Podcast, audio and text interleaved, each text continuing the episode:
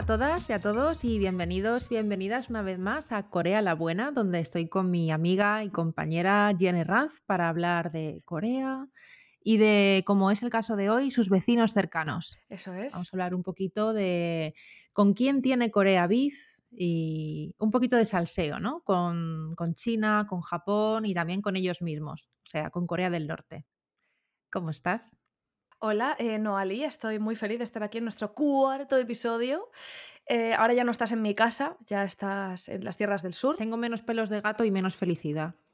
Oh, vaya, claro, es que va, va asociado. Sí. Eh, sé, ¿Cómo se dice? Es eh, directamente Proporcional.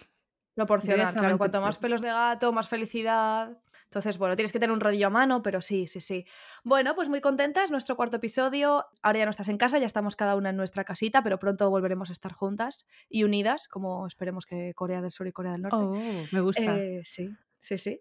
Y hoy hablamos efectivamente de los beefs, eh, de los salseitos, de los malos rollos que tiene Corea con el resto de vecinos, un poco también comparándolo con nuestros malos rollos. ¿Cuáles son tus Em, malos rollos? O sea, ¿cuál mis- sería tu, tu principal beef? Uf, mis beefs. Vale, mis beefs son, eh, primero que todo, con mi vecina del- del- de la planta superior. Eh, sí, eh, quien me conozca en redes desde hace tiempo, no sé si habrá mucha gente por aquí, sabe que yo me independicé muy felizmente al barrio de Carabanchel. Lo que dirías, bueno, en Carabanchel mucho ruido, gentucilla, tal. No, no, no, todo bien, la verdad. Un, un bloque de pisos de solteros, porque solo tenían una habitación. Y entonces mi primera experiencia con tener vecinos viviendo sola fue maravillosa. Yo nunca había tenido vecinos ruidosos, porque en casa de mis padres abajo vive mi tío y arriba no hay nadie. Entonces yo siempre he vivido en la inopia un poco, en la felicidad, en el bliss, ¿no? Que se llama. Lo bonito. Me mudé, cero problemas. Una vecina había, pues, blasteaba la música ahí a tope, además música que no era K-pop, con lo cual muy mal, la verdad. Si hubiera sido BTS, yo me lo hubiera bailado, pero no era así. Pero nada, un par de movidas, ya está. Y cuando me mudé a Getafe de vuelta a un piso de alquiler, pues mi vecino de arriba me acosaba en redes. Un saludo para el vecino acosador de mierda. Oli. Oli, eh, se llamaba este tío Miguel, creo. Sí, un saludo, Miguel. Eres un neterito así como muy amargado. Y No lo vamos a censurar, ¿eh? Eh, no, no lo vamos a eh, censurar. postproducción, no ponemos pi. No, M, M. punto B. punto, M. punto ¿vale? B. punto. M. punto B. punto de Getafe, un saludo. eh, espero que sigas igual de calvo, igual de cabrón. Eh, y mis vecinos de abajo eran unos canis que se pasaban droga y se montaban fiestas todos los días y había temitas de violencia de género que yo bajé un día y le dije, como vuelvo a escuchar a una chica gritar por la noche, voy a llamar a la policía y vamos a ver qué pasa aquí. Y el tío me miró con una rabia, me tenían mal. Entonces, claro, pues yo dije, tengo que salir de aquí. Ella tenía dinerito pa- para una entrada de un piso y dije, pues venga, me, me compro una casita. Entonces me compro mi casita eh, con toda la ilusión del mundo, con el dinerito que ella tiene ahorrado y descubro que mi vecina de arriba es como una versión eh, Belén Esteban on steroids. Eh, una señora absolutamente chabacana. Bueno, Belén Esteban, la verdad es que yo creo que está reformed, así que pido perdón en, en nombre de, de mí misma, porque comparar a mi vecina arriba con Belén Esteban es, es- doloroso para, para Belén Esteban. En fin, es una mujer con matrimonio, con dos hijas que son insoportables, eh, ya de 16 años. Quiero decir, estas niñas ya, ya saben lo que hacer. Bueno, gritos, golpes, eh, discusiones a todas horas, arrastrones de muebles, todo, todo, todo, jaleo, hasta la una, a las 2 de la mañana. Tengo un audio muy, muy revelador, no, no lo- creo que no lo vamos a poner en el podcast, pero el otro día a las dos y media decidieron tener una pelea conyugal. Bueno, las cosas que se dijeron, yo pensé, eh, mis niños, ¿os habéis planteado el divorcio? Poca gente se plantea el divorcio, ¿eh? Eh, Eh, poca gente. O sea, yo si a tu marido le digo, o sea, si a tu marido le dices, gilipollas, eres un mierda, yo creo que igual, o sea, si has llegado a ese punto de tener cero respeto por tu pareja, te deberías plantear, eh, ahí no hay diplomacia, ahora hablaremos de diplomacia, ahí no hay ningún tipo de relación diplomática ya, ¿eh? No, yo creo que está, está un poco. Bueno, a ver, no sé, gilipollas eres un mierda. Yo creo que para, para empezar así un poquito el día, ¿no? Con un poquito de No, a energía. terminar lo que era las dos y media de la mañana ya. Uh, es que bueno, es que la- los horarios de tu vecina no. Bueno, claro, no, sí, no son regu, son regu. No son regu. Entonces, bueno, que me estoy enrollando. En resumen, estoy con antidepresivos, amigas, que no os dé miedo pedir ayuda a vuestro a vuestra doctora de cabecera si veis que habéis probado con terapia, no funciona y estáis en un punto en el que vuestro sistema nervioso y vuestro sistema simpático central está petando ya, está colapsando. Yo estoy tomando sertralina y me está yendo muy bien, ¿vale? Ya la voy a dejar, he hecho el tratamiento, me está yendo muy bien. Aquí visibilidad de la salud mental, A tope. a tope, eso es. Bueno, entonces, eh, mi vecina de arriba, pues yo subí a hablar con ella, eh, me gritó, me amenazó, ella lo tiene grabado, por supuesto, porque ya tiene experiencia con vecinos previos. Ya tenía experiencia. Entonces, bueno, la buena noticia para mí es que esta gente amigas, vende su piso. ¡Uh! Tías, gracias. Estamos contentas, estamos contentas. A ver si lo venden una puñetera vez, que están desde agosto. Por Con lo cual- si alguien quiere comprar el piso encima de Jen, que sea una persona Eso, maja, que lo compre. tranquilita, que no se arme fiestas, por favor. A las 12 vamos apagando con los ruiditos y tal. Entonces, bueno, para resumir, que yo creo que a la gente también le interesa un poco saber un poco de nuestras vidas antes de que nos metamos en faena. Es importante saber con quién tenemos también pelea y salseo, porque al fin y al cabo los países son reflejos de la vida cotidiana. Es decir, si tú en tu vida eres una persona que te metes en muchas movidas, como país, la representación va a ser igual. Sí, exactamente y, lo mismo. Y con tu vecino de arriba vas a tener beef, con tu vecino de tal vas a tener beef, efectivamente, con tu vecino de abajo porque le molesta, si eres muy liante, que aquí eso creo que es un símil bastante claro, ¿eh? Creo que estamos estableciendo aquí un símil interesante entre mi vecina de arriba y, y nuestra querida Corea. Y bueno, pues mi vecina de arriba tengo beef, eh, la de abajo no es muy maja, todo bien. Con el capitalismo tengo beef. Bueno, con el capitalismo tengo un beef. Creo que Corea también tiene algo así con sus países vecinos. Tengo una relación amor-odio porque el capitalismo nos oprime y nos aplasta, pero al mismo tiempo, eh, yo que me mato a trabajar, pues estoy consiguiendo bastante pastita. O sea, estoy explotando un poco el sistema, ya que estoy dentro Efectivamente. y que no podemos hacer nada para evitar el estar dentro, pues yo, o sea, preferiría no capitalismo, la verdad, pero bueno, ya que estamos dentro, pues me saco mi pastuki.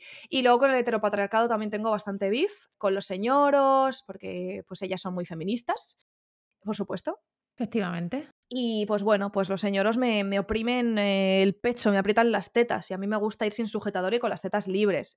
Así que bueno, esos son mis beefs. eh, seguro que tengo otros. No, la verdad es que no. ¿Sabes qué? Estoy intentando eliminar los beefs que tengo pendientes, ¿sabes? De resquemores con personas de, yo que sé, que te pasó algo con una amiga o te pasó algo con una compañera del curro y lo sigues arrastrando. No, yo ya estoy hablando con la gente, tía, para tener diplomacia y llegar a, a- a la felicidad. O sea, no quiero más beefs con la gente. A mí eso me gusta, ir cerrando ventanas de, de tus problemas con la gente, porque luego te ocupa demasiado en el cerebro. Lo mejor es ir cerrando y tener como dos o tres enemigos a muerte y ya está. Porque ya luego Sí. te, cae- se te satura, sino mejor Y que sean tres eso, ya. Que Sí. sean conceptos, que sea el heteropatriarcado y los señores cis hetero que son misóginos, por supuesto, esos siempre van a ser mi beef y mis enemigos, pero es como gente en general, no es una persona en concreto, ¿no? Sí, Así que nada, son, son conceptos, pero con las personas quiero ir cerrando. Entonces, ahora quiero saber, no Ali, cuéntanos con quién tienes beefs porque aquí hay movidita. Bueno, hablando de, señoros, que ya que lo has mencionado, pues voy a aprovechar también para hablar de mis beefs.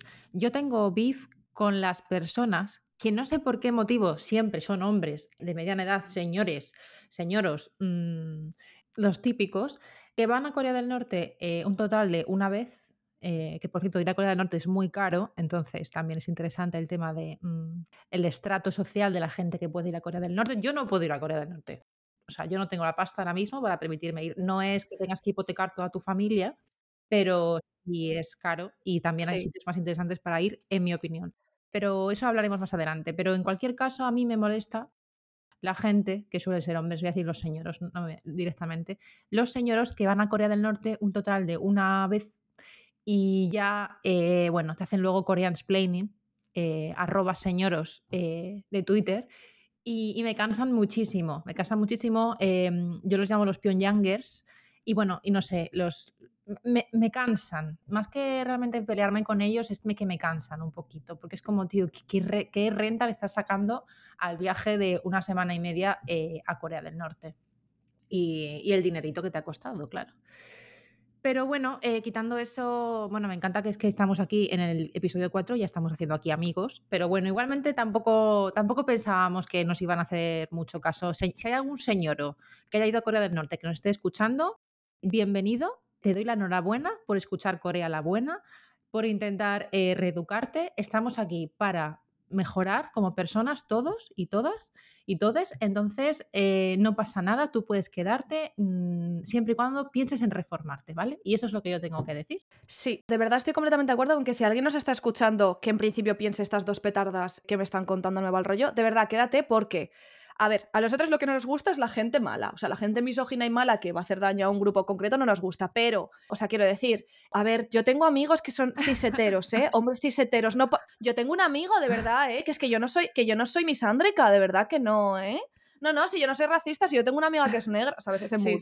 No, no, yo tengo amigos que son cis hetero, ¿eh? Tengo pocos, la verdad es que tengo dos. Pero, pero les aprecio y no pasa nada. No, es, es- estoy de coña, ¿eh? De verdad que si alguien que nos está escuchando que diga, en principio esto no me convence, 100% queremos ser un podcast inclusivo y queremos que la gente nos escuche. Lo que no toleramos son faltaditas, ¿eh? Pero eh, estamos aquí para todo el mundo que quiera mejorar. Nosotras también tenemos que mejorar y sie- siempre mejorando, ¿eh? Como profesionales y como personas. Para nosotras y para los demás. Siempre. Siempre. Siempre mejorando. Vale, hay una cosa que no me has contado y ya pasamos a los beefs de Corea.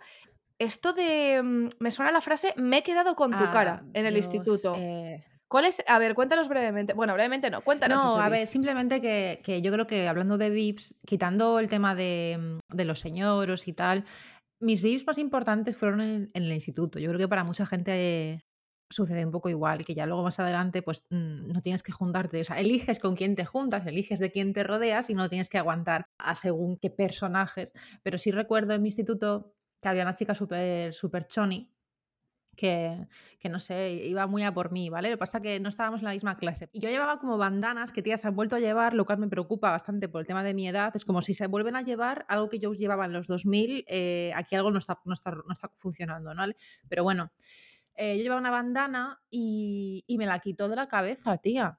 Y entonces yo, en vez de, no sé, ponerme a llorar o eso, a la más chunga le dije, me he quedado con tu cara, ¿eh? Ole, mi niña, di que sí. En vez de quedar bien, quedó como, como súper cutre, se empezó a descojonar, pero yo me fui muy digna. Me fui muy digna. Y es cierto que no me volvió a hacer nada, ¿eh? Porque yo creo que le quedó la duda de esta tía es muy ridícula, pero, pero en el fondo a lo mejor tiene algo.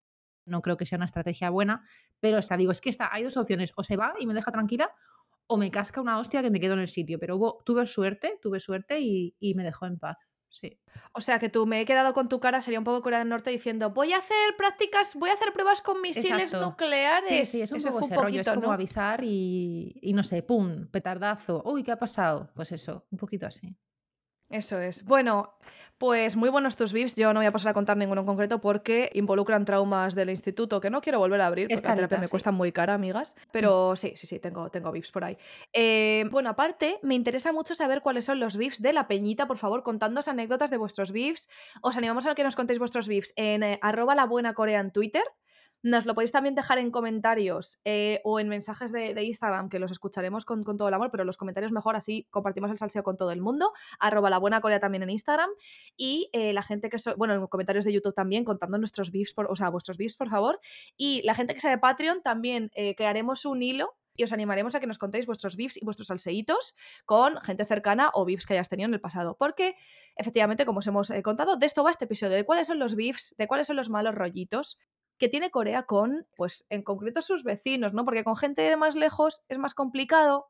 Aunque bueno, en realidad si lo piensas, Estados Unidos, muy primo de Zumosol, pero es un poco Sí. relación tóxica. Aunque bueno. Es la típica relación familiar lejana de una persona que se mete mucho en tu Sí. vida y sí, es un poco así. Pero sí vamos a hablar de los vecinos, que además como has hablado tú de tu vecina y tus vecinos y arriba y abajo, vamos a hablar de los vecinos y vamos a empezar yo creo que por el vecino más conflictivo y, que tiene una herida abierta a día de hoy, a fecha de hoy, eh, con Japón. Es una relación bastante tóxica, eh, como un poco, un poco problemática y que, lleva, se lleva arrastrando desde todo el siglo XX hasta ahora, hasta la actualidad, donde incluso hasta hace muy poco eh, hay todavía boicot a productos japoneses en Corea, como hablaremos más adelante. Así que, bueno, ¿cómo diríamos que es? ¿Cómo dirías, Jen, que es un poco Japón con respecto a Corea? Mira, yo te diría que si lo llevamos como a, lo personal, ¿vale? Como si fueran personas, eh, yo creo que Japón es ese novio, ese novio bastante tóxico y, narcisista, que creo que todas la vida hemos tenido uno de esos, que bueno, pues decide mudarse a tu casa, se acopla un poco en tu casita, se queda ahí, tú tampoco estabas muy convencida del tema porque tú veías que aquello no te convencía, eh, en algún punto se rompe la relación ya, le mandas a tomar por culo, le mandas a tomar por culo y dices, mira, pírate de aquí, yo no quiero una relación tóxica, eres un narcisista, y cuando se va, pues resulta que tu iPad ha desaparecido. Se ha quedado, uy, ¿dónde está tu iPad? Se ha mudado y tu iPad ya no está. Y esa colcha tan bonita que te gustaba, que te la compraste tú en el Zara Home, que te costó un ojo del culo, porque amigas, el Zara Home es caro, es muy bonito todo, pero es muy caro. Pues ha desaparecido también. Uy, y ese espejo que yo tenía que era de mi abuelo, pero la yo es que el día que se mudó este chico yo no estaba, porque yo no quería ese drama. ¿Dónde está? Entonces ese novio se ha invitado a, su- a tu casa, luego le has mandado, dado una patada, le has mandado a tomar por culo, y cuando vuelves después de su mudanza, se ha llevado cositas. Es, me gusta, Entonces me no nos gusta la eso. metáfora es. Yo diría que es un poco así. Además que yo no he tenido tan novios así. Bueno, llevarse cosas, sí. Sí, has Sí he tenido uno, tenido, de sí. llevarse cositas, rollo. eh, que te la he prestado, pero luego como que eso no vuelve. Bueno, en fin, em, vamos a hablar entonces de Japón, porque hay muchas cosas eh, actuales y pasadas que, tienen que ver con el conflicto territorial y el conflicto de, después de la colonización.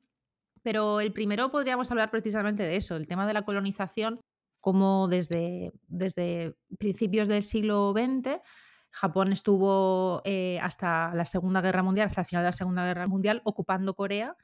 Y bueno, y eso no fue realmente una cosa que se decidió. Lo, lo curioso es que a Corea la dejaron muy sola. Ese es el problema, que Corea Sí, estaba como muy sola en la comunidad internacional, como que la han dejado muy tirada. Y Japón dijo, oye, que me voy a Corea, ¿vale? Y me quedo un tiempo y, y yo me encargo. Y la gente dijo, vale, pues ya está, eh, perfecto. pues ya estaría. Entonces, algunos de los temas de la colonización que están abiertos, que son heridas abiertas todavía, el primero y principal es el tema de las mujeres de confort, que es un eufemismo que se utiliza Sí, sobre la esclavitud sexual. eso. Después está el tema de la, de la supresión cultural, porque obviamente en una situación de colonización, pues todo lo que fuera eh, mostrar la identidad coreana, pues no estaba permitido, así que había, pues no podías usar eh, coreano, el idioma, no se podía usar el mismo alfabeto, y también tenías que tener un nombre japonés, aunque nacieras en Corea, porque ¿Ah, sí, sí? sí, se fue- o sea, tenías que tener tu nombre japonés porque realmente, técnicamente, nacías en Japón, ya que A lo mejor te llamabas Hana Kim, Kim Hana, y luego te decían, te llamas eh, Yukito Fumeda. Exacto, exacto. Pues fatal, me parece. Bueno, a ver, que los nombres japoneses molan mucho, ¿eh? pero no, no le quites los nombres a, a su, a su- a su gente. Hay no. gente todavía viva, yo creo que cada vez deben de quedar menos, que a lo mejor nació y nació con un nombre japonés, que son personas coreanas. Ah, Sí. claro, eh, la abuela de mi amigo Joe, yo no entendía por qué me decía, no, es que mi abuela sabe, sabe mucho japonés, tal. Y tiene como mucha cosa con Japón, y yo, y esto, y luego, claro, luego até cabos y dije, ah, vale, vale, claro. Es que Japón metió la patita. Oye, 30 segundos de contexto para la gente que nos está escuchando y diga, es que a mí me gusta Corea, pero yo he venido aquí a aprender. Estamos aquí para aprender y para mejorar, ya lo hemos dicho, pero no tengo mucha idea. Refrescanos cuando, cuando Japón metió la patita en Corea y cómo fue un poco la movidita. Resumen. Bueno, eh, hablaremos luego de China y los beefs que tiene Corea con China, pero Corea era un estado vasallo de China, lo fue durante muchos siglos, y eso qué quiere decir, pues ya veremos luego qué conlleva, pero básicamente era como, como un poco el, el hijo de China, de alguna manera. Y entonces hubo una guerra entre, entre Japón eh, y China a finales del siglo XIX, donde Japón quería un poco también conseguir más control sobre la zona. Y en ese entonces Japón ganó la guerra y China perdió de esa forma como la, el control sobre. Corea. Y Japón aprovechó para ir metiendo la patita, metiendo la patita, metiendo la patita, hasta que al final Corea pasó de ser estado vasallo de China a estar colonizada por Japón. Es decir, que se la pasan eh, con una pelota de, de badminton y, y así fue hasta, hasta la independencia eh, que vino, bueno, la independencia vino de mano de Estados Unidos, que Sí. tampoco es una independencia que digas, ¡uh! Pero, pero así fue Años, años más o menos, eso es. pues esto comenzó en 1905, más o menos se puede decir que ya comenzó a estar Japón ahí metido a tope, 1905-1910, y hasta 1945, que se liberó Corea. Entonces, efectivamente, había gente que nacía en Corea con el nombre japonés y eso es una supresión cultural que también es muy característica de cuando hay un- una etapa de colonización. ¿Qué más hicieron los japoneses? Pues, por ejemplo, se cargaron tigres, eso ya lo hablamos en el episodio del tigre. Se cargaron un montón de tigres y no es exclusivo de los japoneses que conllevaba la modernización de Corea en cierta forma y esa modernización también pasó por, por una explotación también de la fauna claro. y flora de allí. Que hablando también de, de flora, Corea se convirtió en la granja de Japón. Esto es una cosa que no se sabe mucho, pero hay un libro muy interesante que se llama Cuisine, Colonialism and Cold War, Food in 20th Century Korea, uh, de la profesora Katarzyna Zwierska, que lo he pronunciado seguramente fatal porque es mm, polaca, que de hecho es profesora de la Universidad de Leiden, donde estudié yo, tuve la Ah, suerte de tenerla. Y ella descubrió, ha investigado mucho sobre la comida y el tema del consumo y la colonización. Y resulta que Japón hizo una hibridación de, de arroz modificado genéticamente para que produjera más, para que se pudiese eh, sembrar y se pudiese recoger más rápido. Así que en 1920 eh, estuvo, digamos, creó un plan masivo en Corea, mientras que Corea estaba colonizada por Japón, para poder trabajar estas variedades de arroz específicas que habían creado de manera, de manera, pues eso, con alteraciones genéticas y tal. De manera que eso desplazó a las variedades de arroz nativas de Corea, que Ah. que que desaparecieron y hasta que que, bueno, hasta que se convirtieron en el 90% del del arroz que se producía en Corea, pasó a ser esta variedad japonesa. Que esto luego tardó muchísimo en en recuperarse, ya después de la de la descolonización, sobre todo a partir de los años 60, a a intentar crear más comida, digamos, a mantener a la población más más alimentada, sobre todo después de la posguerra. Entonces, ya empezaron a recuperar otra vez el arroz nativo y también crearon variedades de arroz coreanos, pero sí que fue una etapa un poco, creo que me parece muy interesante de cómo cómo la colonización se come todo, hasta el arroz. De hecho, el ese mismo arroz incrementó como como el 250% de la de la producción de de arroz que que se hacía en Corea, aumentó simplemente para alimentar la guerra que que Japón estaba haciendo en el Pacífico durante la Segunda Guerra Mundial. Guau. Así que, en fin, obviamente no es lo mismo el arroz que las mujeres de confort, eh, no es el mismo nivel, ni mucho menos, y el tema de las mujeres de confort es un tema muy complicado, que seguramente tocaremos más adelante más en profundidad, o que saldrá de Sí. vez en cuando, yo creo, porque nos interesa también este tema. Y es un tema muy conflictivo sobre que que tampoco lo podemos resumir ahora mucho, porque hay muchas cosas impli Bueno, mujer mujeres implicadas y de confort, paréntesis, perdona. No, mujeres de confort, que es un eufemismo de mierda. Exacto, cierto. Es un eufemismo de mierda porque eso era trata de personas, eso era esclavitud sexual. Exactamente, exactamente. Y, eh, son unas mujeres que realmente están abandonadas, porque han sido abandonadas tanto por Japón como por el gobierno de Corea propio, porque el gobierno de Corea las utiliza también políticamente mucho y que cuando interesa las sacan y cuando interesa no las sacan, que eso es otro tema que también ese es otra ese es otro otro melón aparte que habría que abrir. Vale. Pero bueno, hablando también de Japón y del tema de la guerra, que claro, la guerra que Japón estaba librando un poco afectó a todo. No sé si conoces la historia de del soldado coreano que luchó en 3 ejércitos distintos, es bastante conocida. Es de, bueno, un señor Yang Kyung-joong. Sí. ¿Te suena Me esto? suena, me suena, desarrollemos. A ver, ¿cómo que? O sea, para 3 países distintos. Sí, exacto, 3 ejércitos distintos porque, bueno, este señor es coreano, nació en Corea, Sí. pero nació bajo la dominación japonesa. Sí. Entonces, con 18 años le obligaron a luchar en el ejército imperial japonés contra China y Rusia. Primero contra China y más adelante contra Ajá. Rusia. Cuando estaba peleando con los rusos, los rusos le capturaron, le metieron en un campo de concentración, que era como prisionero de guerra, y necesitaban gente, así que los rusos les le obligaron a luchar contra los alemanes. ¿Dónde? En Ucrania. Oh, en Ucrania, que ahora está muy candente el tema de Ahora está la Ucrania. cosa complicada con Ucrania. Sí, no nos vamos a meter tampoco en geopolítica nosotras, porque no somos expertas en No somos geopolítica. expertas. Lo Eh que somos expertas es en el el berenjenal que tendría este pobre hombre Sí. que le sacaron de Corea, de su pueblo, que podría ser de un pueblo perdido, de hecho, al lado, a saber de dónde salía este pobre señor. Le llevaron a luchar a China, le llevaron a luchar a Rusia, y en Rusia le tuvieron encerrado y luego le pusieron a pelear contra los nazis en Ucrania. Madre mía. Y después, ¿qué pasó? Que allí le cogieron los nazis Ay, ay, ay. y los nazis, como les faltaba también gente, les le obligaron a pelear en el ejército nazi. ¿Qué me ¿Y a que no dices? sabes este señor dónde acabó? Ese señor que se supone acabó en la batalla de Normandía. ¡Ah! Ahí, este señor es el protagonista de la Segunda Guerra Mundial. Escúchame, Eh, pero hay una no hay ver, espera, espera, ¿hay una película sobre este hombre? Debería verla. Sí, hay una película sobre este hombre, se llama My Way, y Vale. narra la historia de su vida.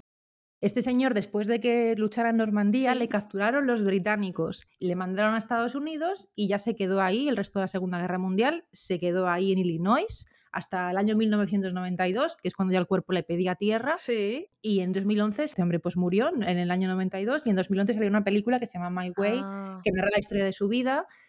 Y bueno, no está del todo claro que esta historia sea verídica, porque es cierto que se repite muchísimo y hay como varias fotos de este señor, un señor coreano con distintos uniformes, y está la película, obviamente, pero no está del todo confirmado, eh, historiográficamente, pero sí que es una historia muy repetida y y muy conocida de del Mm, vale.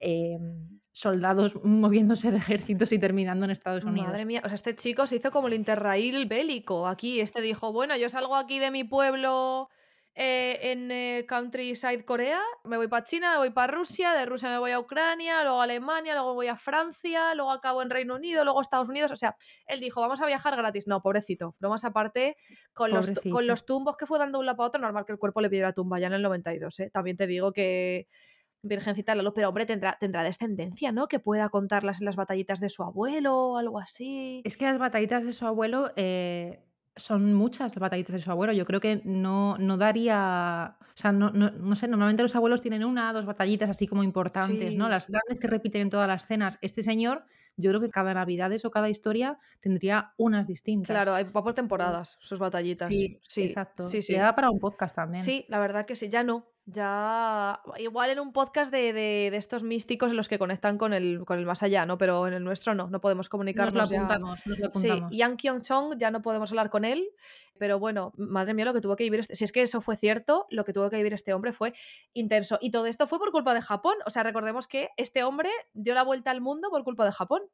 Sí, Japón fue quien hombre, en realidad la culpa al final es la guerra, Sí, sí. porque es los que todos los actores de esa guerra y toda la gente que forma parte de eso va us utilizando también a las personas para los fines que van necesitando, pero sí que el que inició todo eso fue Japón, porque si Corea fuera libre en ese en esa época Claro. no hubiese metido en esa Bueno, guerra. cuando decimos fue por culpa de Japón, no hablamos del Japón de hoy, ¿vale? Hablamos de fue por culpa de lo que ha dicho Noah, ¿no? Un poco de la, la situación, la guerra tal, pero fue el- la invasión japonesa en Corea la que causó Bueno, pues, la los situación por este japoneses fueron unos cabrones en la guerra, eso lo sabe todo el mundo, Sí, sí, sí, tampoco sí, sí. pasa nada, no pasa nada. Bueno, así que nada, en resumen de esto, aparte que os vamos a contar otras cositas curiosas, ahora vamos a contaros eh, facts curiosos de, de Japón y Corea. El resumen es, por favor, no vayáis a Corea con la bandera imperial japonesa, porque vosotros diréis, ¡ay, qué chula imagen está! Porque estéticamente es muy bonito, es un circulito ahí rojo, ¿verdad? Que le salen Sí. rayitos rojos y se combinan con blancos y tú puedes decir, ah, pues es como la, es como la camiseta del Atleti, pero bueno, con un rollito New Age ahí muy chulo. No, o sea, no vayáis con la bandera imperial japonesa a Corea porque no os van a hacer nada, porque los coreanos son gente muy cívica, pero te van a mirar, o sea, si las miradas matasen, acabas, eh, eh, tu cuerpo se queda a pedir tumba ahí en ese momento. Exacto. No vayáis con la bandera imperial japonesa, por favor, eh, revisad vuestro outfit y vuestros accesorios, porque es un tema serio. O sea, los abuelos, la gente de igual 25 años para arriba o 30 años para arriba os va a mirar muy mal. Así que eso es un consejo que os damos aquí de gratis. Luego creo que Japón y Corea tienen como su propio conflicto de la isla de Perejil. Y hay, un, hay una anécdota ahí curiosa de, de una visita de Moon Jae-in a España, ¿verdad, Noah? Claro, tenemos, es verdad, es la isla de perejil coreana que se llama Dokdo o Takeshima, dependiendo de la versión que te Dependiendo con creas. quién vayas, claro. Exacto, dependiendo de tu equipo. Es un islote, es un cacho de piedra que está al este de, de Corea, en lo que se llama el Mar del Este en Corea y el Mar de Japón en Japón. Claro.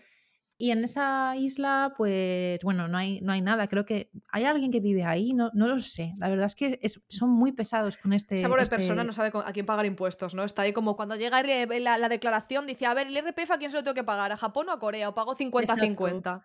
No, no sé, yo creo que habrá gente ahí, no sé si habrá algo, algo, algo militar o no sé, creo que hay, no sé, un señor que, que abre la puerta ahí, no sé, en el faro, yo qué sé. Sí. Pues esa gente, eh, bueno, se llevan peleando muchísimo tiempo porque, claro, se suponía que, a ver, se supone que es de Corea, ¿vale? Que Sí. ya va a decir, ah, es que es el, el podcast de Corea la Buena, que van a decir, pero se supone que es de Corea y además tenemos los datos, que son datos, últimos datos del año pasado, y es que eh, Moon Jae-in, el presidente de Corea del Sur, vino a España de visita Sí. y Pedro Sánchez, en su magnánima, el magnánimo desconocimiento, dijo, oye, qué bonito, vamos a enseñarle un mapa que tenemos aquí en la Biblioteca del Congreso, no sé dónde es, Biblioteca Sí. Nacional o no sé dónde era, un mapa muy bonito que tenemos de Corea del siglo Latana. Claro. Y enseñan ese mapa y en ese mapa aparecía Dokdo. Oh, doctor. El presidente de Corea obviamente no perdió viaje y dijo, eh, qué detalle que nos hayas enseñado este mapa, porque este mapa añade a las pruebas que ya teníamos que Dokdo es coreano. No y claro, en ese Takeshima. momento no es Takeshima. Entonces, claro, yo supongo que en ese momento Pedro Sánchez dijo, ups, Uy, ¿no estaré yo creando aquí un conflicto eh, de corte internacional? Sí, como el este de el sonido de TikTok este de I am the drama, I don't think I'm the drama, pues exactamente igual. Eh, Pedro Sánchez siendo el drama y bueno, no está de todo, o sea, obviamente los japoneses no opinan igual Claro. y, y está claro y es un conflicto que sigue abierto. Mm, Vale, también te digo que si Perro Sánchez, un saludo aquí a Perro Sánchez, ¿eh? Eh, presidente más guapo, guapo. Y yo, todo el barrio para ti, hijo, qué guapo eres, en verdad. Todo el barrio para él, muy guapo, la verdad. con Mucho talante tiene este hombre. Em, también te digo que imagínate la situación, el drama, si saca el mapa de Corea y en esa isla pone Takeshima. O sea, eso sí que hubiera sido una cagada monumental. Entonces, quiero decir, uno de los dos nombres tiene que poner la isla, porque no vas a dejar la isla sin nombrar. Entonces, de los dos escenarios posibles, yo creo que aquello fue guay. Entonces, en ese momento, Perro Sánchez eh, estaba Team Corea, ¿eh? Y de forma involuntaria, yo creo, porque yo creo que lógicamente no se quieren posicionar en, en conflictos de países del lejano oriente. Pero, hombre, es que si no, imagínate el drama, o sea, imagínate la cara de Moon Jae-in cuando mm, se hubiera visto Takeshima ahí escrito en el mapa. No, eso no podría Claro, ser. se hubiese callado, se hubiese callado, se Claro. hubiese dicho, ah, qué bonito, sí, sí. Vale. Y nada. Pues ahora yo os voy a contar, que yo también sé cositas, em, un tema que tiene que ver con el boicot, ¿no? Con boicot que le hizo Corea en 2019 a Japón. Porque Corea, pues como sabéis, es un país que, en el que la industria del entretenimiento pues importa muchísimo, consumen mucho entretenimiento, consumen mucho, pues eso, cine, eh, videojuegos, muchísimo. Entonces, bueno, en 2019 eh, Corea boicoteó a Japón y lo que hizo fue dejar de comprar productos y servicios japoneses porque Japón básicamente le quitó a Corea del Sur como de, de su whitelist, de su lista de faps, le quitó el mejores amigos, ¿vale?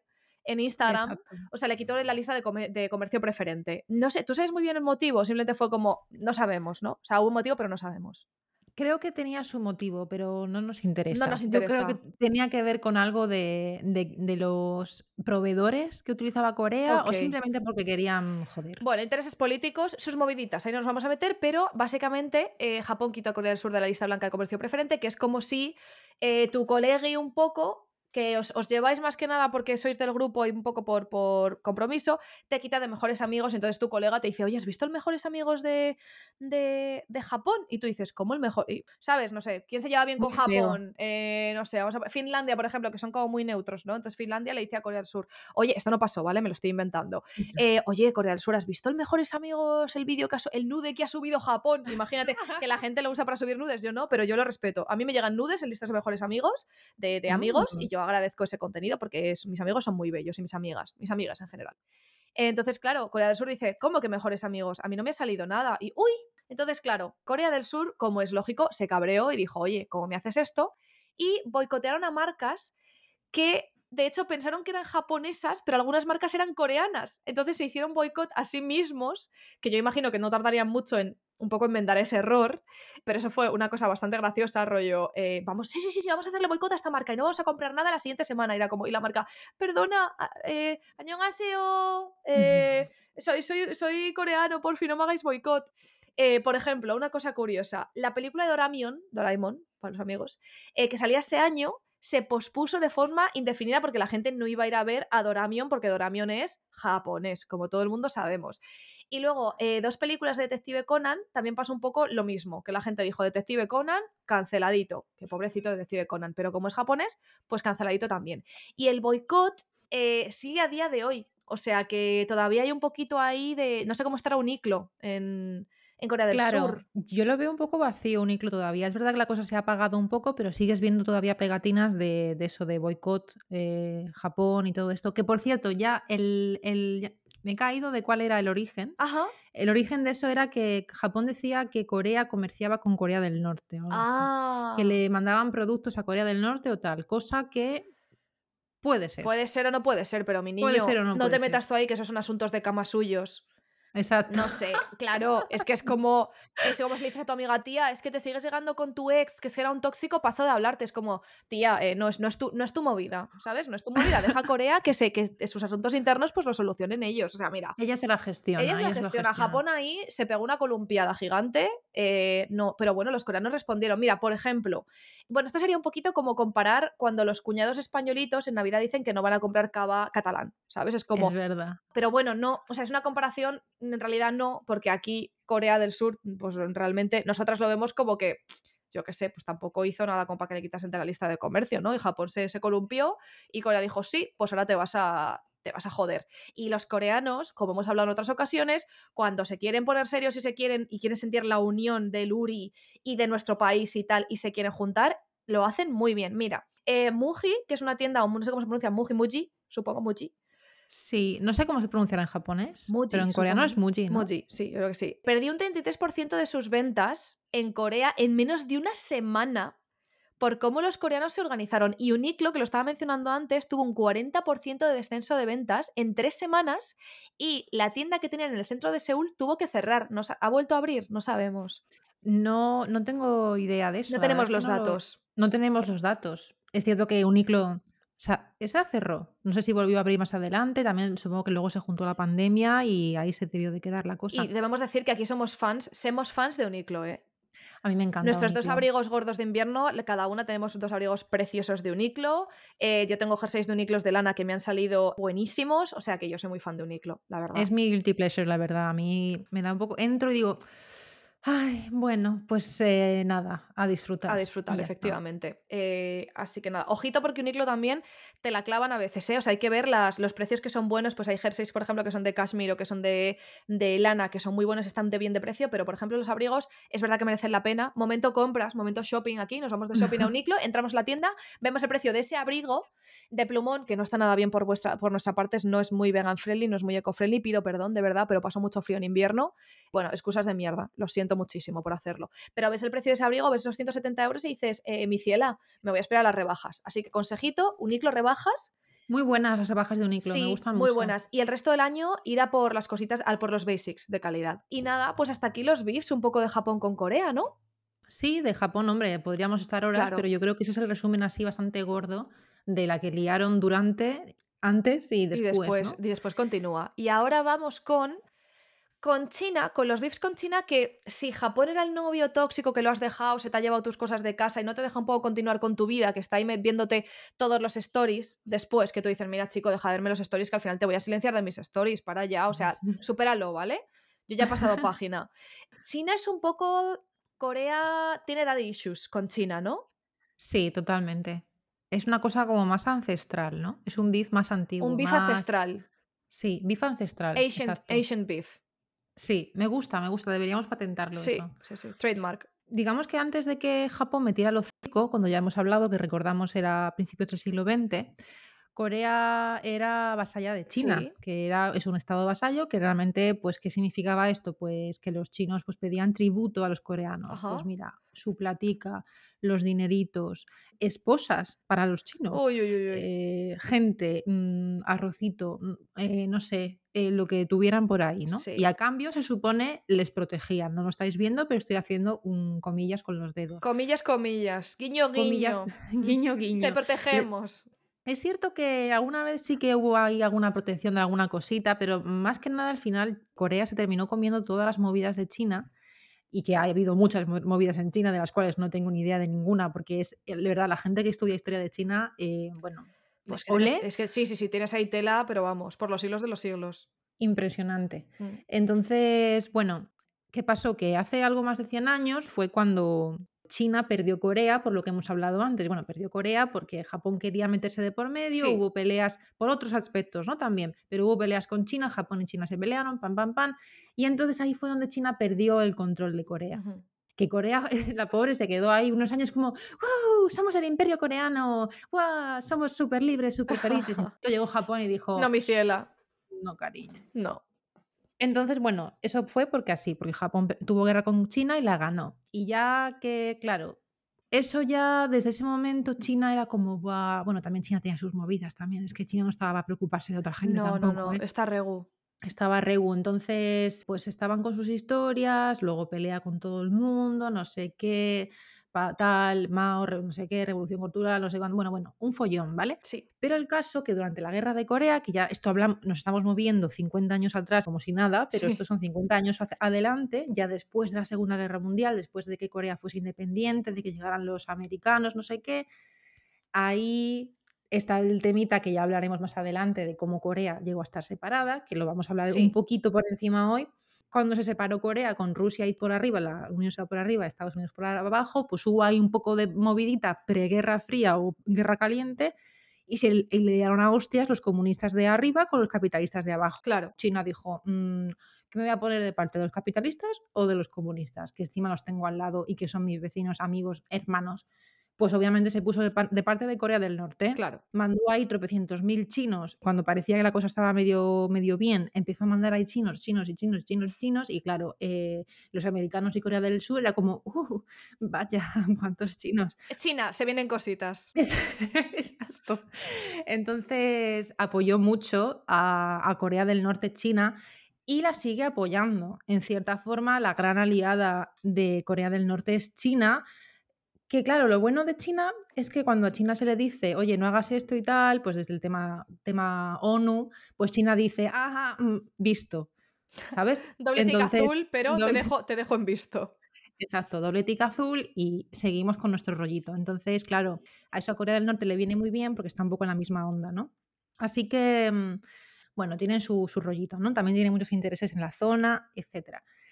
Y Corea del Norte pues también ofrece mano de obra barata china. De hecho, hay un artículo de The Guardian del año pasado que, bueno, fue un poco bombazo, tampoco un bombazo enorme porque nos lo esperábamos de alguna manera, y es que en China hay fábricas que funcionan con esclavitud, trabajo esclavo de personas de Corea del Norte que están allí.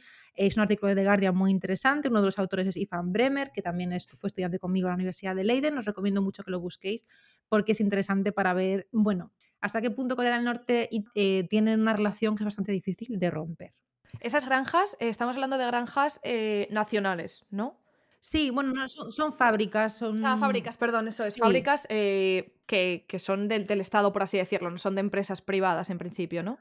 Pues ya ahí me pillas, porque mm. como el sistema chino, yo la verdad me cuesta mucho comprenderlo. Sí, es complicado. Seguramente la gente que entiende de China, si alguien sabe la respuesta, por favor, que nos lo deje en algún lado, que nos lo explique, que se marque un hilo en Twitter y nos etiquete, porque queremos saber también eh, exactamente cómo funciona ese tejido industrial, que es bastante denso. Sí, sí, sí, es que lo has dicho antes. La gente que se dedica a investigar China, eh, wow, o sea, quiero decir, es muy guay porque es muy extenso, pero es complejo también. Claro. Sí, sí. Solo con elegir dos o tres años de cualquier periodo chino ya tienes para hacer sí, tu tesis total, total. Claro, la movida con China es que bueno, ni a Corea ni a ningún país realmente, porque tengamos en cuenta que dependemos, o sea, a día de hoy, el sistema capitalista en el que vivimos y el sistema consumista en el que vivimos, dependemos todos y todas absolutamente de China. O sea, muchísimo. De hecho, se ha visto con la crisis del coronavirus y con la crisis ahora de materias primas, que si China deja de funcionar, si China tiene problemas con las exportaciones, con las importaciones, eh, nos vamos a la verga todo el mundo. Entonces, bueno, a China no se le puede cabrear, porque, o sea, ya a nivel como de más a nivel diplomático, ¿no? O sea, tienes que tener una relación cordial con China porque coge y importas materias primas, pues no, mi ciela, te pone impedimentos con el turismo, por ejemplo, y te pone muchas trabas con visados, con, bueno, aduanas, historias. Entonces, bueno, China también con respecto a Corea, como Corea les, les cabré, pues te deja de comprar los cacharritos a Corea. Claro, es, es un tema ahí bastante complicado. Entonces, ¿es daddy issues? Sí, porque al final, pues, Corea ve mucho de China, lógicamente. De hecho, tú sabes mucho de eso ahora, que sabes Hanja, ¿no?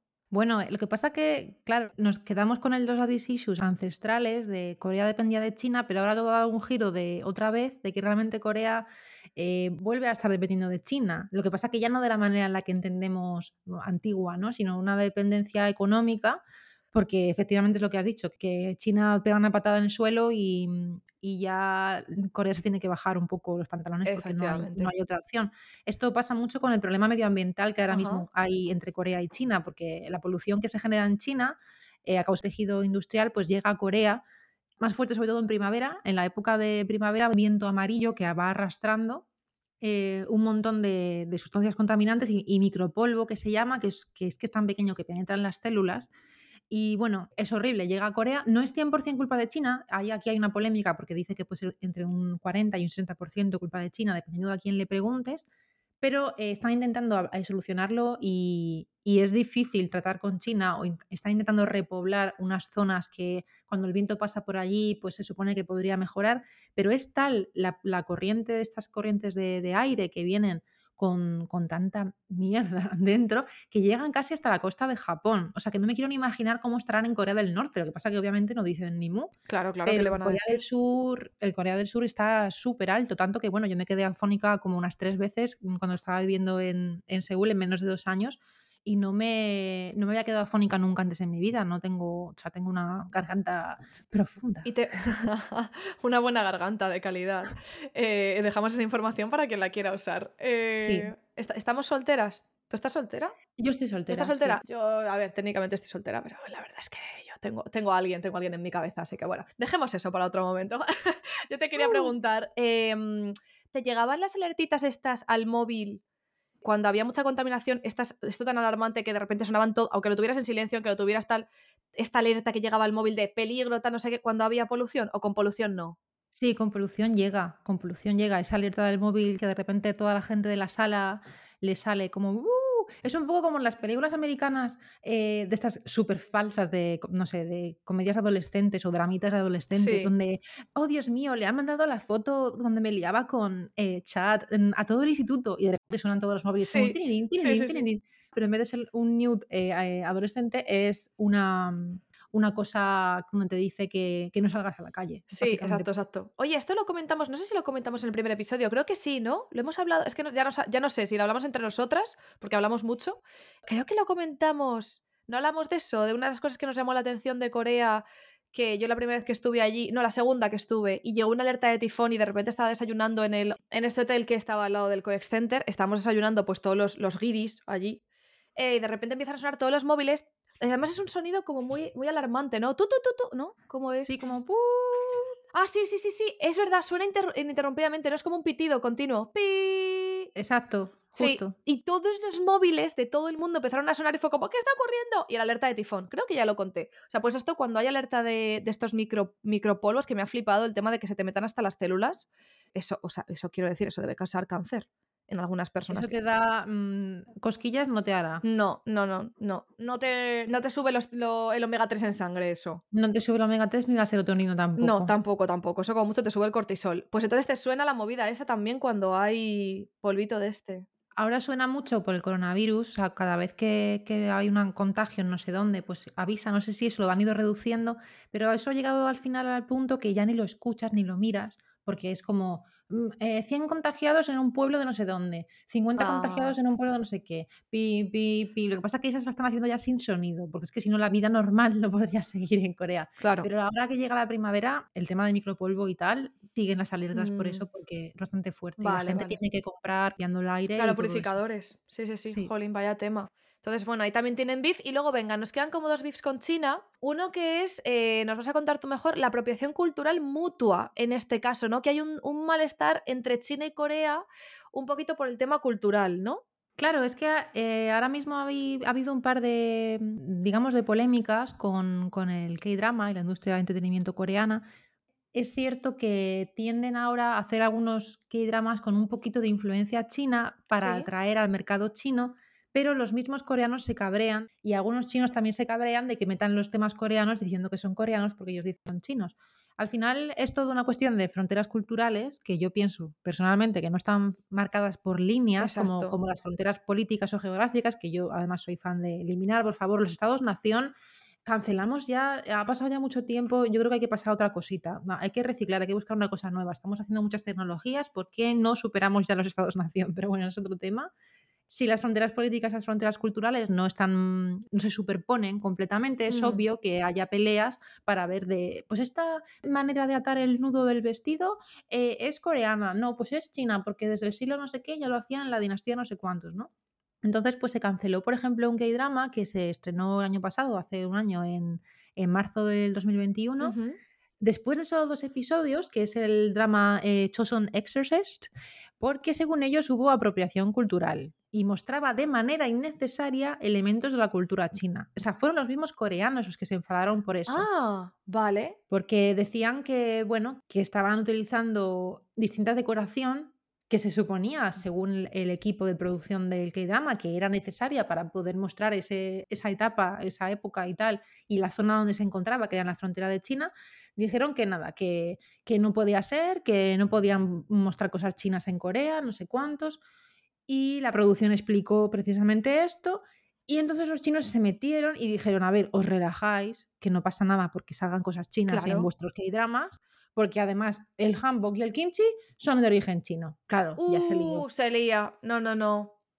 Esto lleva un poco a una guerra que llevan 3.400 millones de años con esta guerra, que son las guerras del kimchi. Escucha un momento. China, de verdad, inventaste la pólvora, has hecho un montón de cosas. Ya celebramos el año nuevo, bueno, el año nuevo lunar, ¿eh? Porque bueno, es verdad que aquí en Madrid lo contamos en el segundo episodio. Se celebra el año nuevo chino, que se suele decir, ¿no? Pero es el lunar. Es verdad que yo entiendo que China tiene muchísima más presencia, por ejemplo, en España y pues eso, hay mucha comunidad china, gracias a Dios, la verdad. Hay mucha comunidad china, por lo menos en Madrid, en el sur también, ¿no? Yo creo que en el sur Sí, sí también. que hay. Lo que pasa es que no hay tantos eventos como en Claro. Madrid. Entonces, bueno, yo entiendo que lo digan Año Nuevo Chino en lugar de Año Nuevo Lunar. Yo creo que en algún punto cambiará, pero bueno, vale ya, China. O sea, tenéis muchas cosas. Y cuando digo China me refiero a la gente china que se raye por esto. Dejad a Corea que se quede con su kimchi. Dejadles que se quede con su kimchi, que están súper orgullosos de su kimchi. Claro que sí. ¿No sabes también quién metió mano en el tema de kimchi? Aparte de, de- de China, Japón también metió mano en el tema Mira, kimchi. Japón, tú aquí no tienes nada que decir. No, no, no. No, Tienes el eso, wakame, tienes tu sushi, tienes, tienes tu ramen eh, japonés. Mi cielo, deja a Corea que tenga una cosa buena, por favor. ¿No? es que se inventaron el tema de sacar el kimchi adelante en Corea, que es verdad que es, te lo ponen con todo. Sí. Y eso en los años, en 1968, cuando fueron los Juegos Olímpicos de verano en Seúl, una de las grandes promociones que hizo Corea fue el tema del kimchi, que ahí fue cuando se empezó a exportar la idea del kimchi Eso. como, como el plato coreano, el, el probiótico este súper bueno, Sí. tal, tal, equivalente al yogur griego y al aceite de oliva mm, de donde sea, Sí. porque, eh, en fin, español, pero también de otros sitios. Y entonces Japón dijo, anda, que la lechuga esta, la col está fermentada tal, a la gente le interesa, pues yo también tengo. Y ya es como, bueno, por favor, por Japón. favor, No. Japón, eh, ya está, basta, ya está bien. Entonces, bueno, Corea del Sur para ellos el kimchi es algo central de su cultura Sí. y por tanto también de su patrimonio cultural nacional y político, obviamente. Y cualquiera que intente decir que el kimchi no es coreano, Pues pues aquí en este podcast está cancelado, lo siento. no, no, no, está cancelado y, y, y- y Corea no lo consiente. O sea, No. puede, puede consentir otra serie de cosas, por ejemplo, que le echen el micropolvo en la cara, pero no que digan que el kimchi no es coreano. No, no, no. Y además, es que, Jolín, el kimchi ha sido muy importante. Bueno, corrígeme si me equivoco, pero el- para el tema de cuando Corea del Sur, bueno, Corea en general, Corea como eh, la península entera, lo estuvo pasando mal con hambrunas y tal y no sé qué, el kimchi es un poco lo que le sacaba hacia adelante, ¿no? Sí, Una de las, los- uno de los alimentos que le sacaba hacia adelante. Claro, comer arroz en esa época era casi un lujo, entonces todas las verduras fermentadas que mantenían además y con el, el clima tan, tan duro que tiene Corea, Sí. que eso muy poca gente lo sabe, se piensa que, bueno, pues hará calor, hará un poquito de Como frío. España, más o menos, no. No, No, no. no, no, no. Hace mucho frío en invierno. Hablamos de Seúl, que está como a la mitad de la península y podemos llegar a menos 18, menos 20 grados. Y hablamos de muchísimo calor en Sí. verano, muchísima humedad. Entonces no. Hablamos de 37 grados, 100% de humedad, quieres morir en la calle. Exacto. Hablamos de esto. Y hablamos en invierno. Yo en invierno no he estado, tú sí has estado. Yo he estado dos veces en verano, pero en invierno es duro. El invierno es duro y el verano durísimo. Yo el verano no me Sí. puedo tener en pie. Mm. Pero Así que bueno, bueno, esas son las guerritas así un poco con China y con Japón. Hay seguramente más y más que surgirán y que os iremos contando. eso es, eso es. Y ahora ya por último eh, pasamos a The Final Beef, eh, por supuesto que es, claro, Corea del Norte. El beef que tiene eh, Corea del Sur y Corea del Norte, o bueno, la, la península coreana, no Corea como, como nación. ¿Tú cómo ves el conflicto entre las dos Coreas? ¿Tú crees que eh, pronto o a medio plazo, que claro que es pronto y que es a medio plazo, ¿Tú cómo lo ves de aquí a 5 o 10 años? ¿Tú crees que algún día se solucionará este temita y podremos ir a, a Corea y no decir Corea del Sur, Corea del Norte y viajar por toda la península coreana? Porque el norte es que tiene que ser precioso. Que tengo muchas ganas de visitarlo, sobre todo la, zo- la zona como rollo naturaleza y todo Sí. eso, y las montañas. Yo creo que no va a haber unificación, Sí. creo que se van a quedar cada una por su lado, pero sí va a haber paz. Yo creo que va a haber paz pronto. Quiero pensar que habrá paz pronto, Mm, pero no ojalá. lo sé. Ha habido Ojalá. un acercamiento estos últimos años, pero luego se volvió a enfriar la cosa, está el coronavirus de por medio, está China, hay demasiados Mm, intereses. sí. No va a haber unificación, pero quizás una paz y quizás esa paz va a ayudar a mm, que haya un tránsito más libre de personas dentro de lo posible. Pero claro, si Corea del Norte se une a Corea del Sur ahora mismo, es posible que fuese un problema económico muy grande para Corea del Sur, porque imagínate un montón de personas que obviamente todos querrán ir a la zona más desarrollada a Claro. trabajar, como es lógico. Entonces, Y el sur querrá ir al norte a hacer turismo y a ver su monte, ¿cómo se llamaba este monte? el Monte Baekdu, donde El se Monte supone que de donde, de donde viene Corea. Claro, eso es. Entonces, bueno, si es que al final son ventajas para todos. Del norte van al sur a trabajar y a ver si les dan condiciones de vida un poco más dignas y que no vulneren los derechos humanos. Sí. Eh, los del sur pueden ir al norte y dejarse sus dineritos ahí, que Corea del Sur pues le va muy bien, la verdad. Ole lo que han hecho en los últimos 50, 60 años y dejarse sus dineros un poco también y hacer turismo y poder conciliarse un poco, reconciliarse con, pues eso, su monte Pectus o su nación entera, así que, jolín, pues ojalá sea así, la verdad. Corea del Norte y Corea del Sur, no sé si lo hemos dicho antes, se separan en 1945 por la Guerra de Corea, ¿no?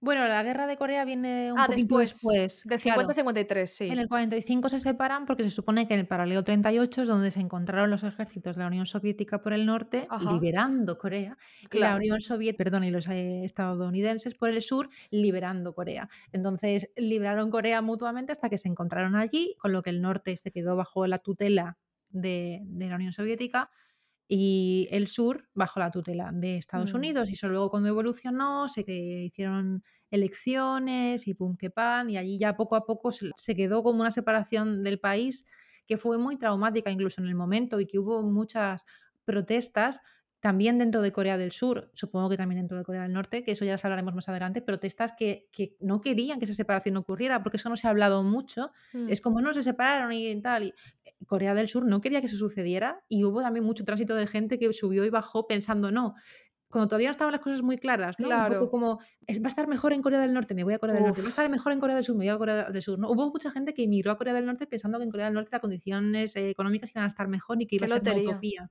qué Entonces era un poco totalmente, una lotería. Sí, sí, sí. Y desde entonces, desde que ya se separaron y ya no había tránsito libre de personas y muchas otras movidas, ha habido como momentos yo-yo, ¿no? Como de acercamiento, alejamiento, me acerco y quedo contigo, ahora te hago ghosting, ¿no? Muchísimo. Ahora te le pego peto el sitio que tenemos de enlace para poder comunicarnos, eh, le pego un zambombazo y lo Uf, destruyo, luego te pido que por favor lo reconstruyamos, eh, te pido comida cuando tal, luego no hablamos porque no sé qué, es un poco es mm, un poco sí. agotador. En verano siempre hay alguna movida. Siempre en verano, ¿Ah, como sí? en en Corea del Norte hace mucho frío, eh, te das cuenta que en invierno es como, mm, un petardito, mm, pero luego en verano siempre es cuando empiezan a, Se a calientan, se se calienta la cosa, sí, se calienta la cosa literalmente. Eh, curiosidades que os vamos a contar. Venga, yo os cuento una, ahora no os va a contar otra. En los años 80, por si os interesa, hubo un programa de televisión que fue muy famoso, que la mecánica consistía en que buscaban a gente con familia en el norte, se reunían, se veían, entonces, bueno, lo petó bastante. Si buscáis info en internet lo vais a ver, seguro que si buscan en YouTube pueden encontrar ahí fragmentos del programa. Y también aparece en la película Ode to My Father, Ode to My Father, que supongo que será Oda a mi padre, Sí, en castellano, parecido. Así que bueno, si os interesa este temita, eh, yo creo que es bastante fuerte, bastante emotivo. Es un poco curioso darle la parte sensacionalista a, a una cosa tan importante, ¿no? O sea, que al final el programa, valga la redundancia, a través del programa se conseguía que las familias se reencontrasen, pero ostras, usarlo para crear un producto de entretenimiento es un poco durillo, ¿no? Es un poco fuerte, aunque también es un poco la forma de de llegar a la gente, porque claro, eh, cuando en ese momento era como el momento culmen de la televisión, es como, vale, pues si esa esa gente se dedica, el programa se dedica a buscarlos, la gente va a ver la tele, pues es claro. posible que sea más sencillo, igual que ahora, pues haríamos algo por redes sociales o por móvil o lo que sea. Pero sí, eh, sí sale en esa película, es verdad, y y es muy emotiva esa parte, ¿no? Cuando, bueno, no Mm. vamos a contarlo, pero pero es muy bonito. Recomendamos. Os hemos recomendado Hierro 3, ¿verdad? En otras ocasiones y otras Sí, películas. recomendamos Eh, Hierro 3, no recomendamos al director.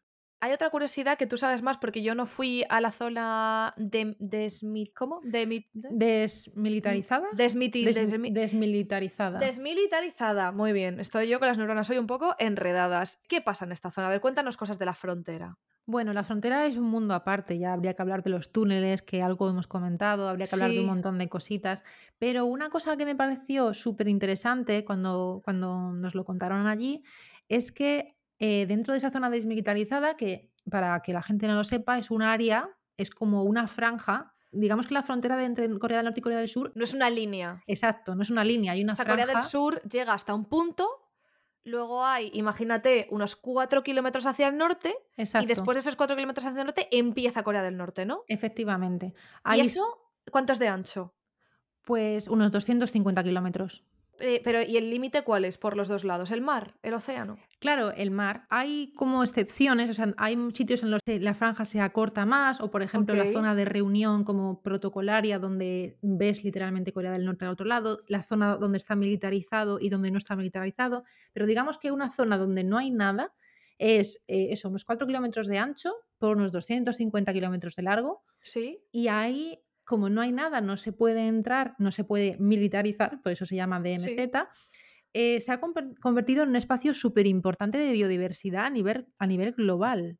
Ah, como una reserva de la biosfera, pero 100%, o sea, Sí. 100% real, no fake. Sí, sí, totalmente, sin tocar. Es como un- lo que llaman un paraíso accidental. Ah, Hay 6.000 especies de flora y fauna, de las cuales eh, 106 son especies protegidas, según el Instituto Nacional de Ecología de Corea, que, por cierto, esto lo comentan porque quieren acceder y quieren saberlo con más seguridad, Claro. pero es que los ecologistas no tienen permitido tampoco el acceso, nadie puede acceder allí, Ah. solamente es lo que ven con sus prismáticos desde lejos y analizando X, lo que ellos miden de sus migraciones y sus Claro. cositas.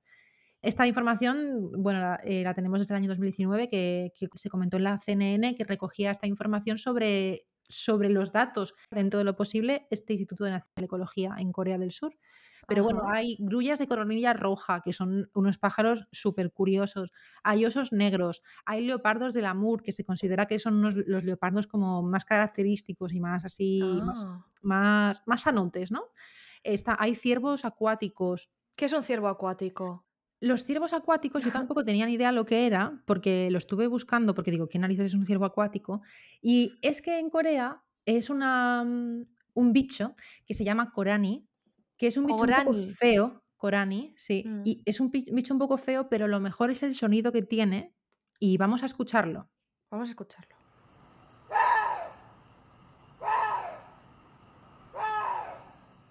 Escúchame, pero este es un perro.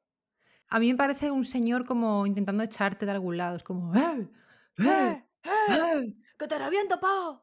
Pues eso está lleno. Corea de eso y hay Pero escúchame, también. escúchame, espera, dame un segundo, tengo que buscar, tengo que buscar cómo, cuál es el aspecto de, de estos bichos. Porque es que yo me estoy imaginando una criatura mitológica. ¿Cómo son? ¿Nos puedes describir? Estamos en radio, claro, estamos en podcast. ¿Tú los has visto? Sí, bueno, yo los he visto en foto, yo no, no he tenido la suerte ni el privilegio de verlos en persona, aunque no es tan difícil ver- verlos, ¿eh? porque aparte de aquí en la zona de- desmilitarizada hay en más sitios en Corea y en Corea del Sur también. ¡Ay, no te. ¡Ay, qué son los de los colmillitos! Sí, tienen ¡Ay, colmillitos. tía, que sí, que sí! Son. ¡Ay, alguna gente! Seguro que alguna gente lo ha visto en internet, por favor. eh, buscad Korani, pero tenéis que ponerlo en Hangul. O si ponemos ciervo acuático, no sé si saldrá, pero es que son monísimos. Son unos cervatillos que no tienen tantas manchas como los ciervos, son como más lisitos, así, parecen muy fluffies. Tienen las orejas muy redonditas y tienen unos colmillitos que le salen para afuera. Si ponen ciervo acuático chino, porque también está ahí en China, lo encontrarán. Vale. Ciervo acuático chino en Google. Ay, tía, son adorables. No me puedo creer que una criatura tan mona haga un sonido tan horrible. Es impresionante. Es, da mucho miedo. Imagínate que tú eres un soldado que está, está tocado estar en la frontera Sí. y, no- y te empieza a decir, ¡eh! ¡eh! Eh, y de repente apuntas con tu, yo qué sé, mira láser eh, tu visión nocturna y ves dos ojos brillando y unos colmillos. Así dices, Sí, Dios mío. ¿qué es esto, Drácula? ¡Qué monos! Me gusta, a mí me gustan mucho las cosas de contrastes y me gusta mucho que este animal tan adorable y tan fluffy y de una apariencia tan, tan, tan mona tenga un sonido tan esperpéntico. Me gusta mucho, me gusta Sí. mucho. Bueno, y ya para terminar con Corea del Norte, eh, por hoy, tú fuiste a visitar la, la frontera, o sea, tú fuiste a, visitar la, la- bueno, el sitio que está antes del DMZ, ¿no? Sí, exacto. ¿Y qué tal? ¿Qué puedes hacer allí? Pues allí puedes visitar los túneles que, que Ah, hacían. Por ejemplo, también hay, una, hay un mirador para también ver Corea del Norte desde allí. Pasa que yo no fui porque era un día de tormenta, así que yo me metí ah, en los túneles, que son muy agobiantes. Y eran túneles que hacían los norcoreanos casi siempre hacia el sur, Corea, o sea, los- desde Corea del Norte al sur, pues por para muchos escapar. motivos. ¿Qué va? ¿Qué va? En aquella época cuando los hacían era para intentar atacar, para ver si, se Ah, cargaban al presidente. Estaban más activos en esa época. Era una vale, vale. época más, hacemos un túnel, o sea, hago un túnel y te mato. Más ese rollo. Vale, vale, vale. Para escapar es más tipo, me cojo una barquita y a ver dónde acabo, ¿no? Pero bueno, también los usarían para escapar en algún momento, pero en origen muchos de esos túneles eran un poco como acciones, espías, eh, más rollo terrorismo, más rollo más fuerte. Hay una vale. película muy Sí. famosa que se llama mm, JSA, como JSA, JSA, JSA. Joint Security Area, que es como Uh, la zona de seguridad, no sé qué. Es una película de, de Park Chan-wook, del director de Old Boy, uf. que está basada en una novela y se centra mucho en este rollo, en la zona de la frontera, seguridad, no sé qué, pum, a la gente que le interese esto le puede gustar. Vale. Eh, luego también tenemos que recomendar me ha montado me ha me ha encantado el momento, hoy voy y me hago un túnel, ¿sabes? Eh, voy, hago un túnel y mato a alguien. Es como: "Eh, Jong-suk, tío, ¿dónde vas hoy? Voy a hacer un túnel a ver si me mato a alguien hoy, a ver si me mato un un surcoreano". Me ha encantado. Se levantaban y decían: "Venga, pues hoy túnel y y asesinato en nombre de del del grandioso líder". Pero un túnel, poquito a poquito, poquito a poquito, con Claro. explosiones, murió mucha gente también haciendo los túneles, o sea, Ah, un show. Y y muy y muy muy pequeños, muy angostos, como superestrechos, muy Claro. agobiante. Yo fíjate que no soy claustrofóbica, me agobiaron un poco los túneles. Sí, de hecho, un ejemplo de estos túneles se puede ver en el K-drama que es de Netflix. Bueno, está en Netflix. ¿Es de Netflix? Sí, yo creo que es una producción de Sí, yo creo que Netflix. sí.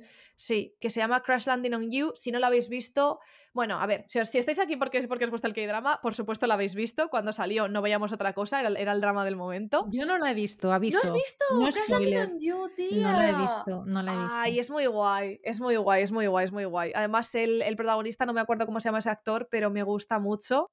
Y es muy guay, es muy guay. Eh, pero ¿sabes la premisa? Podemos contar la premisa. Esto es una tía súper pijísima, eh, una, una tía empresaria exitosa de, de Corea del Sur, que imagino que vivirá en Gangnam, supongo, que es como el barrio Salamanca aquí madrileño. Entonces, bueno, pues ella es así como, es un poco influencer también, entonces está ahí grabando no sé qué, haciendo algo con, con unos paracaídas cerca, en una zona que está cerca, bueno, no, en realidad no está cerca de la frontera, o sea, está como en el norte de Corea del Sur, pero viene un viento, se la lleva y ella cae justo al otro lado de la frontera. No se entera muy bien porque se da un golpe, se queda ahí colgado en un árbol y claro, llega un militar, un hombre bastante majo que si esto hubiera sido la vida real, pues le hubiera pegado un tiro en la ñocla y le hubiera dicho hasta luego, chata.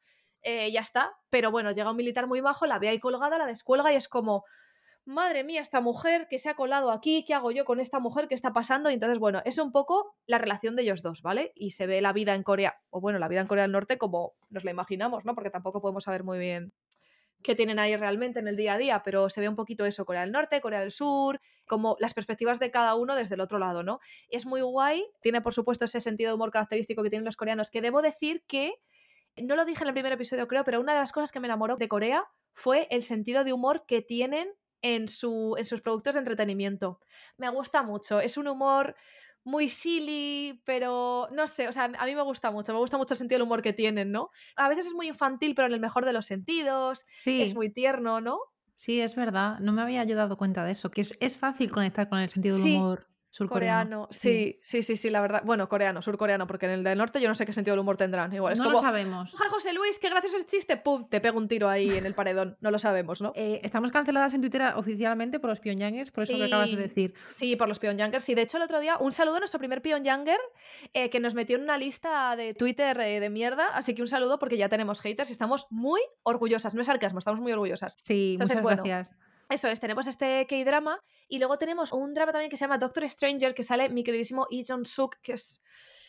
Oh, Dios mío, eh, es un tío que es, es muy buen actor, es muy buen actor y ah, yo veo sus dramas por la trama. Eh, la trama son sus abdominales. Eh, y bueno, no, no, es muy buen actor, ¿eh? Es actor también de W y de, y de otros muchos dramas. Hace mucho que no hace nada, yo estoy muy triste porque le quiero ver. Es que actúa muy bien, de verdad, ¿eh? Abdominales aparte. Eh, y belleza aparte, porque cuando sonríe yo es que me derrito. Actúa muy bien, es muy buen actor. Y se llama Doctor Stranger y va también un poquito del drama Corea del Norte, Corea del Sur. Es durillo, es durillo, ¿eh? eh Crash Landing on You es un poco más jiji, jaja. Tienes un momentos drama, por supuesto, pero Doctor Stranger es un poquito durilla. Eh, entonces, bueno, os recomendamos entre JSA Joint Security Area, eh, Crash Landing on You o Doctor Stranger. Os damos un poquito a elegir si os gusta más la acción, el drama puro, dramón de llorar, o un poquito el dramilla más light de jaja, mira estos dos, eh, romance. Así que nada. Eh, otra cosa, ¿me puedes contar brevemente? Venga, vamos a, contar tres anécdotas así graciosas para terminar. ¿Qué pasa en la frontera de Corea del Norte con Corea del Sur? Que los, los surcoreanos usan el K-pop como, como arma, ¿no? En el mejor de los sentidos también, un sentido más light, ¿no?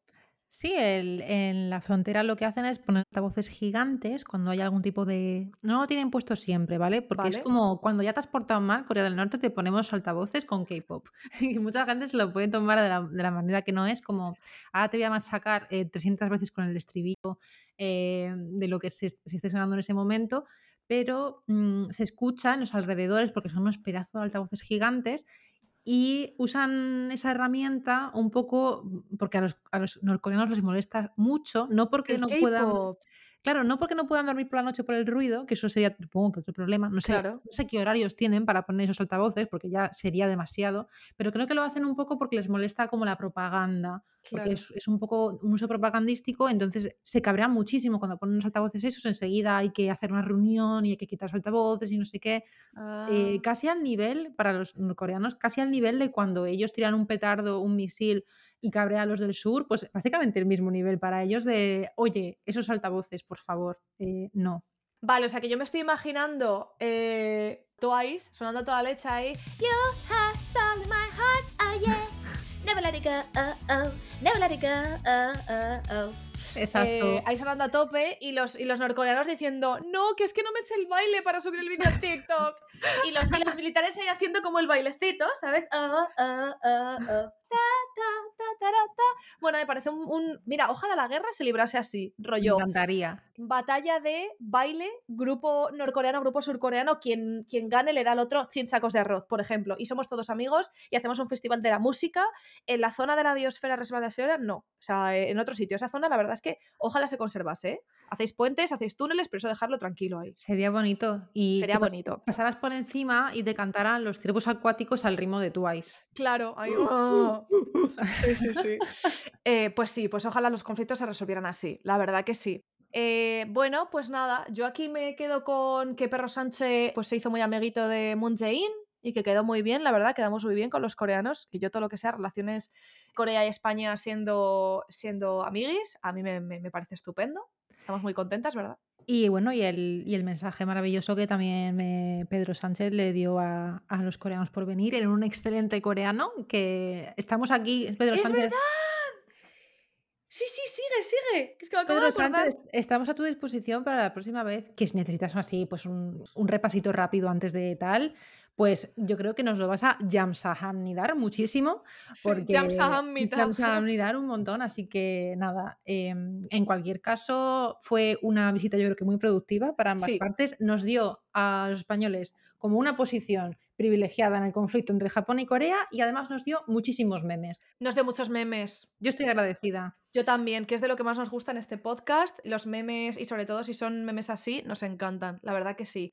Eh, oye, antes de irnos, agradecimiento a la gente de Patreon, que no le he dicho, gracias a nuestros mecenas, que hemos tenido mecenas desde. Claro, ahora ya sabemos, en los primeros episodios era como, sí, gracias a los mecenas. No sabíamos muy bien si íbamos a tener o no, porque grabamos los tres primeros del tirón y no sabíamos, no habíamos lanzado el Patreon, pero ahora sí, así que gracias a nuestras y a nuestros mecenas, a nuestros mecenas. Estamos encantadas agradecidas. y Sí, la verdad que sí. queremos daros muchas cositas, que tengamos una comunidad en Patreon súper activa, os vamos a ir contando seguramente ya para esta época. Es posible que alguno de estos temas que esté saliendo ahora o que salgan a continuación hayan sido gracias a vuestro voto Eso y es. que hayan sido o que estemos ya pensando en temas que con la gente que forma parte de, de nuestro Patreon. Así Eso que es. muchísimas gracias. Muchas gracias y no nos olvidemos también de la gente que nos sigue en redes que no puede, o sea, no puede o no quiere, que es completamente lícito aportar en Patreon. Patreon eh, que ya os decimos que no ganamos nada con este podcast de momento, ¿vale? Estamos en proceso de buscar patrocinadores y eh, los dineritos que nos saquemos van para, se invierten de nuevo en el, en el podcast, o sea, en mejorar la calidad, en pagar a la gente que está involucrada en esto, que hay, que hay más gente que nosotras y estamos trabajando muy duro en que salga adelante y en ir mejorando poquito a poco pues la calidad de sonido, eh, los contenidos, todo. Eh, a la gente que nos sigue en redes también, quien no pueda o no quiera aportar de forma económica, también ayudáis muchísimo compartiendo eh, este episodio y el resto de episodios con una amiga, con un amigo que a lo mejor le vaya a interesar, quizás no todas las temáticas, pero un episodio en concreto o una parte del episodio, ¿no? Que le guste en concreto. Yo a mis amigos que son politólogos, a todos les voy a pasar este episodio en concreto, les voy a decir, escúchala a partir de tal, que es la parte de Perro Sánchez, que estuvo ahí con su Yamsamida, con su isla de Docto, todo esto, escúchatelo, que hablamos aquí de, de- de geopolítica un poco. Entonces, bueno, ayuda muchísimo que compartáis el podcast, que se lo enseñéis a alguien que le guste, que hagáis un RT, que le deis un like, que dejéis un comentario en Instagram, en Twitter, en iBooks y sobre todo gracias a toda la gente que desde episodio cero eh, ha dejado sus reviews ahí en, Apple Podcasts, en Spotify, en iBooks. Si nos dejáis vuestro rating, vuestro pulgar arriba, vuestras cinco estrellas o cuatro si os ha gustado menos, ¿eh? que también nos gusta tener feedback realista. Exacto. Pues le agradecemos un montón. Y se vienen cositas. Queremos hacer sorteos. Tendremos sorteos para la gente de Patreon, ¿vale? Para los mecenas. Y tendremos sorteos también. Queremos hacerlo como más o menos una vez al mes, pero ya veremos. Para la gente que también nos sigue en redes. Nos gustaría hacer sorteitos por Insta y por Twitter. Así que nada, estad atentas, mis cielas, porque os queremos, os queremos regalar cositas también y hacer una comunidad pues que sea activa y que sirva para que aprendamos vosotras y nosotras también. Y nada, Noa. Wow, lo has resumido. Iba yo a decir, no, acuérdate de decir que, que no pasa nada porque no, no, no nos aporten Claro, económicamente, porque nos aportan en otros muchísimos aspectos, todos los exacto. mensajitos que nos mandáis. De verdad, estamos poniéndole muchísima ilusión a este proyecto, así que estamos encantadísimas Sí, de que nos nos en contéis qué os parece. Me quedo con ganas de saber más de esto, me quedo con ganas de saber más de lo otro. Así que, pues muchas gracias. muchas Estamos aquí para gracias. escucharos y que nos escuchemos mutuamente. Sí, nos, nos sentimos mm, súper arropadas, la verdad. Así que nada, a ver dónde nos lleva este viaje. De momento creo que lo hemos empezado bien, con ilusión. Y ya está, nos vemos el domingo que viene, viernes que viene para los mecenas. Kamsahamnida, eh, Noa. Kamsahamnida, a ti siempre. Y nada, un besito y adiós. Añón.